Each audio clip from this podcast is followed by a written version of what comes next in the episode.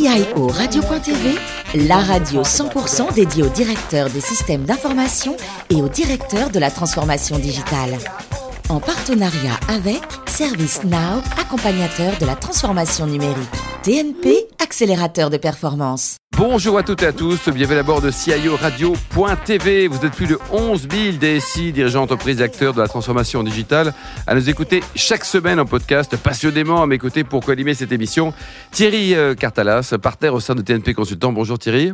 Bonjour. Bruno Buffenoir, vice-président France de ServiceNow. Bonjour Bruno. Bonjour. Également Florence Corbalan, la charmante Florence Corbalan, rédactrice en chef adjointe de CIO Radio.tv. Ma chère Florence, bonjour. Aujourd'hui, Bonjour, on Alain. parle de restauration, mais côté logiciel. hein. Oui, Oui. et c'est Olivier Lauverde qui est notre invité aujourd'hui et qui est le CTO et le cofondateur de Innov Order. Bonjour Olivier. Bonjour. Vous faites une prépa maths P à Marseille, puis Télécom Sud Paris, avant de finir par euh, Master of Computer Science à la Chinese University à Hong Kong. Tout à fait. Alors, vous avez toujours été attiré par la tech?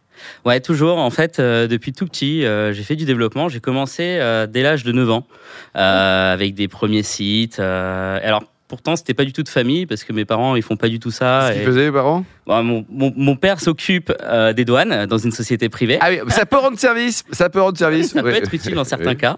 Et euh, ma mère est plutôt euh, était mère au foyer. Donc euh, du coup pas du tout en environnement tech. Euh, mais moi j'ai toujours été passionné. Et depuis que j'ai découvert ça, je me souviens la première fois que j'ai vu euh, un moteur de recherche, j'étais ébahi et, euh, et j'ai appris sur le tas. Et puis progressivement, voilà, j'ai acquis toutes ces compétences. Une passion est née.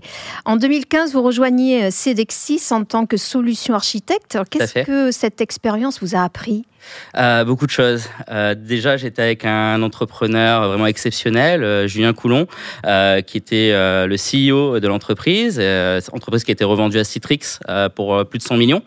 Et alors, donc j'ai appris déjà le goût de l'entrepreneuriat avec lui, mais aussi toute la partie architecture, data. Voilà. Donc Cedexis, c'était un peu le Waze de l'internet. Donc Internet, c'est des réseaux interconnectés. On a à peu près 48 000 réseaux interconnectés euh, le monde. Et donc, euh, quand je suis par exemple à Paris chez Orange, eh ben, euh, quand je vais voir télécharger une vidéo sur YouTube, euh, je vais passer par tout un tas de routes. Et donc, à la manière de Waze, Cedexis, euh, regarder où est-ce qu'il y a des embouteillages et réaiguiller les utilisateurs vers des voies plus rapides. Et donc, on avait 16 milliards de données qui arrivaient chaque jour, et donc des enjeux architecturaux énormes. Donc, j'ai appris un peu tout ça. On, peut dire que vous avez toujours aimé l'entrepreneuriat. Aussi, après cette expérience de salarié, vous cofondez Sharp avec trois associés business. Alors, racontez-nous cette expérience. Alors, c'était une expérience euh, assez euh, challengeante parce qu'en gros, euh, la boîte avait été créée avec un contrat avec Google.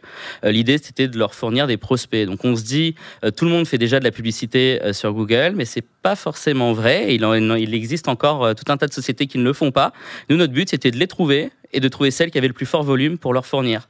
Et donc, euh, on a scalé euh, d'abord avec Google France, puis progressivement avec 21 pays euh, chez Google. Et la boîte a été euh, revendue également euh, à une société française. 100 millions d'euros aussi? Non, Ah non, un, peu moins cher, mince. un, Oui. un montant euh, non annoncé. Non Et- annoncé, confidentiel, qui le restera même pour nous. Et Exactement. qui le restera même pour nous, Florence. Et enfin, en 2016, vous arrivez chez InnovOrder comme associé technique. Oui. La boîte existait vraiment que depuis quelques mois. Alors, qu'est-ce qui vous a attiré chez InnovOrder Alors, on était sur du concret. Euh, alors, j'avais fait beaucoup de data, beaucoup de, tuyauterie, on va dire. Et là, on était vraiment euh, sur des choses qui concernent euh, les utilisateurs finaux. Voilà, donc je vais aller commander, par exemple, à McDonald's, il y a des bornes de commande. Et ben, c'est palpable et c'est naturel. Et surtout, on était dans un milieu qui était très peu de technique. Il n'y avait pas beaucoup d'innovation dans la restauration, donc ça s'accélère ces dernières années.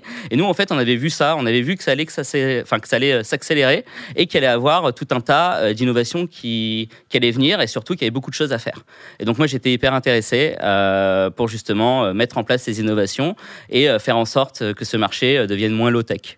Aujourd'hui, combien de collaborateurs dans l'entreprise? On est à peu près 60 aujourd'hui. 60. Et on travaille en France ou on travaille dans le monde entier alors, Alors France et pays francophones, donc euh, Suisse, Belgique, Luxembourg, Monaco euh, et les dom-tom. Euh, mais pour l'instant, on va D'où votre terrain Voilà. D'où votre terrain allé.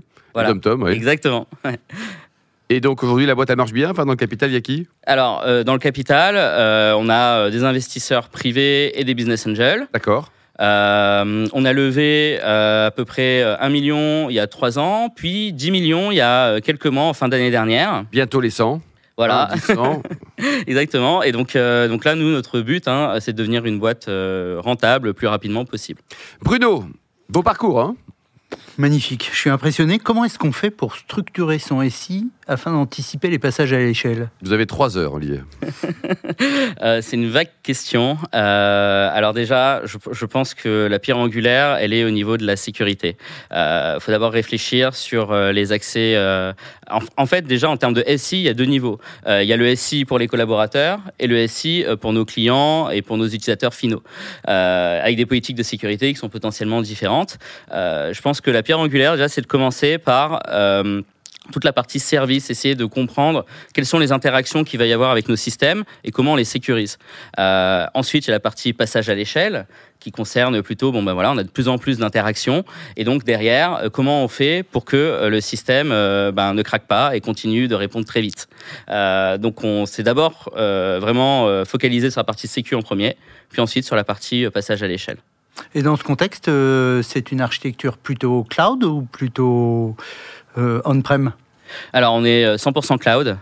Euh, on, vient, en, fait, on vient du milieu euh, vraiment des, startups de nouvelle génération qui utilisent quasiment 100% de cloud. On n'a pas du tout de on-premise. Euh, on est sur des Docker, donc sur des conteneurs qui sont mis en place. Et euh, nous, notre but, c'est de faire un système qui puisse répondre à la demande. Et alors, en France, on est euh, dans un cas un peu particulier parce qu'on mange tous en même temps à la même heure.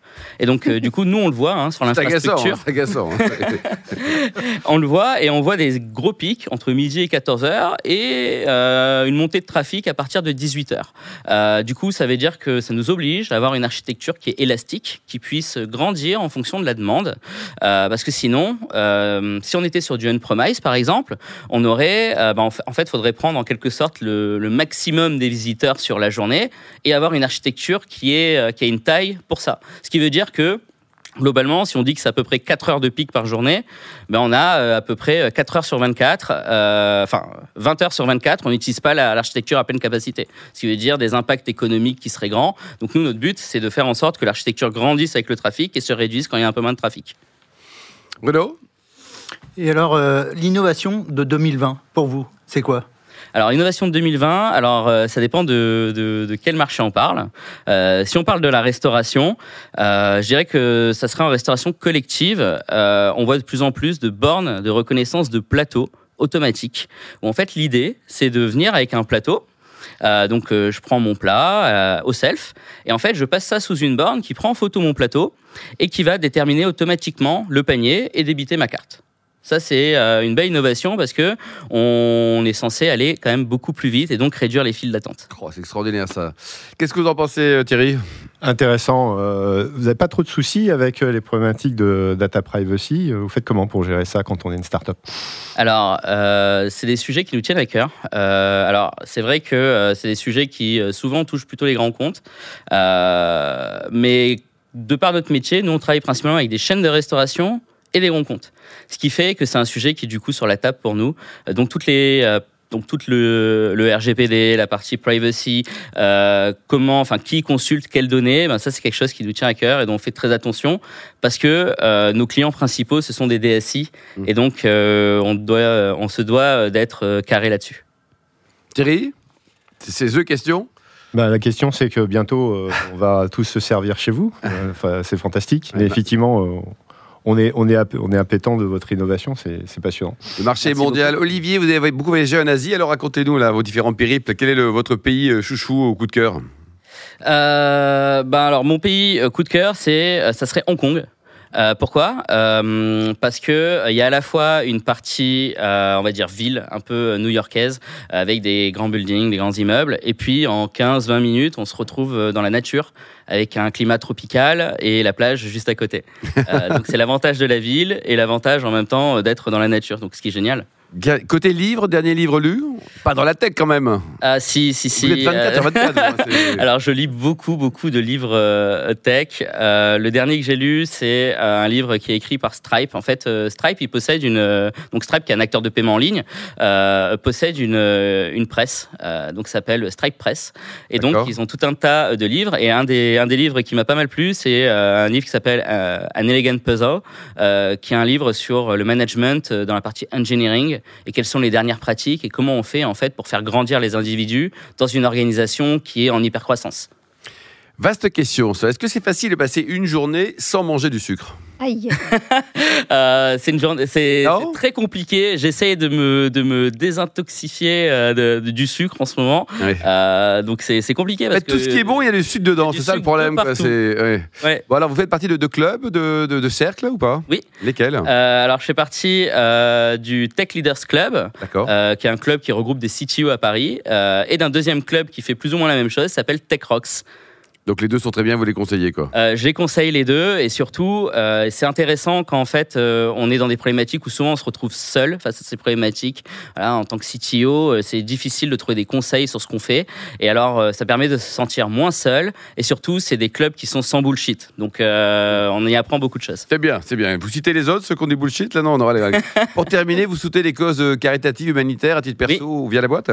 Alors, via la boîte et à titre perso, donc les restos du cœur. Typiquement, on a organisé euh, des initiatives chez Innovorder euh, pour collecter de la nourriture et, euh, et leur apporter voilà, des grands cartons remplis de nourriture.